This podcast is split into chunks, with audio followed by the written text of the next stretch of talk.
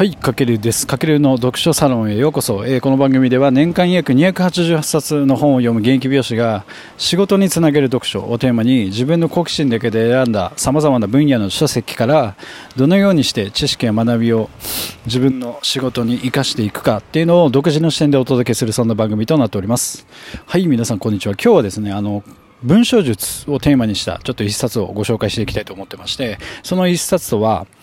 えっ、と、メンタリスト DAIGO さんが書いた人を操る禁断の文章術という一冊をご紹介していきたいと思います。まあ、DAIGO さんといえば、あの、たくさんの本を出版したり、まあ、YouTube ではね、あの、世界中のまあ、論文の研究結果などをもとにこう超有益な情報を発信しているわけなんですけども、まあ、そんな DAIGO さんだからこそこう語れるあの文章術をテーマにした一冊っていうのはあの本当にすごく参考になります。まあ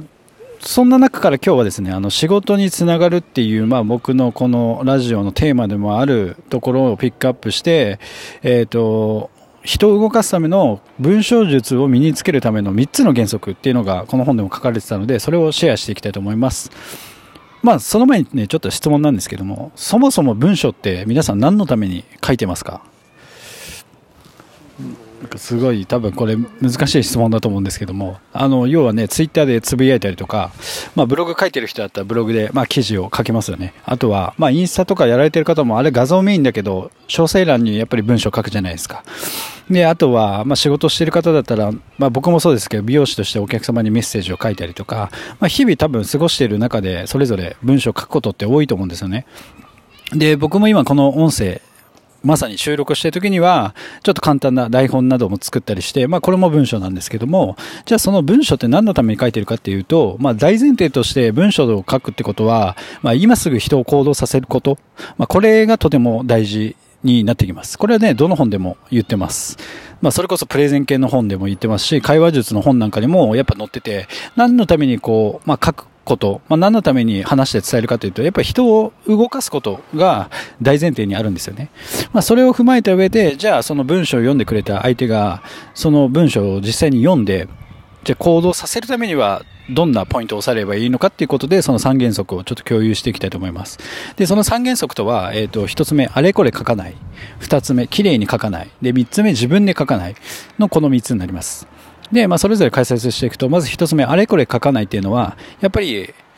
伝わる文章よりもちょっとしたくなる文章を書く。要は行動したくなるような文章を書くってことですよね。要は読み手側にとって都合のいいように想像できるように、ある程度こう文章の中に余余白とか、まあ隙間ですよね。を残して文章にするってことがすごく大事で、要はなんかすべてなんだろうクリアに、えっと事細かく詳細に書いてしまうとその文章に隙間がなくなってしまうので要はもうそれだけでなんだろう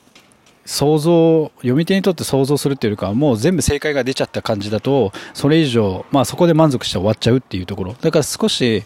なんだろうなメッセージ性を持たせるじゃないですけど隙間を空けることによって、えー、と読者が自分で考えて自ら行動しやすくなるということですよね。要は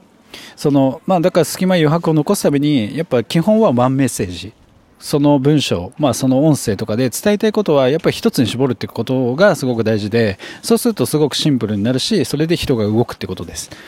はい、で次2つ目に綺麗に書かない、まあ、これもさっきこの1番と似てるんですけども要は人は論理よりも感情で動く人間なので要はさっきみたいに、まあ、なんだろう、こう、根拠とか、なんかすごい難しい論理だけを並べても、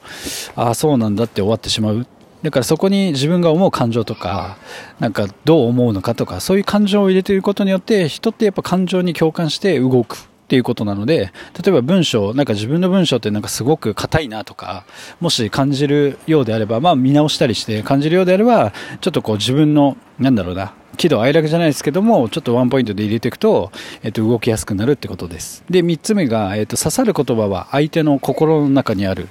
ということが三つ目。で、これは何かっていうと、要は、多くの人っていうのは、えっと、自分が読ませたいことを書いてしまってるっていうことで、で、それは間違ってて、じゃなくて、読み手の心を読むことが重要。だから、つまり、なんか、もう自分主体でこれ読めみたいな感じで自分たちで文章を書いているんですけども実際はやっぱり読み手がなんだろう聞きたいこととか読みたいこととかを、えっ、と、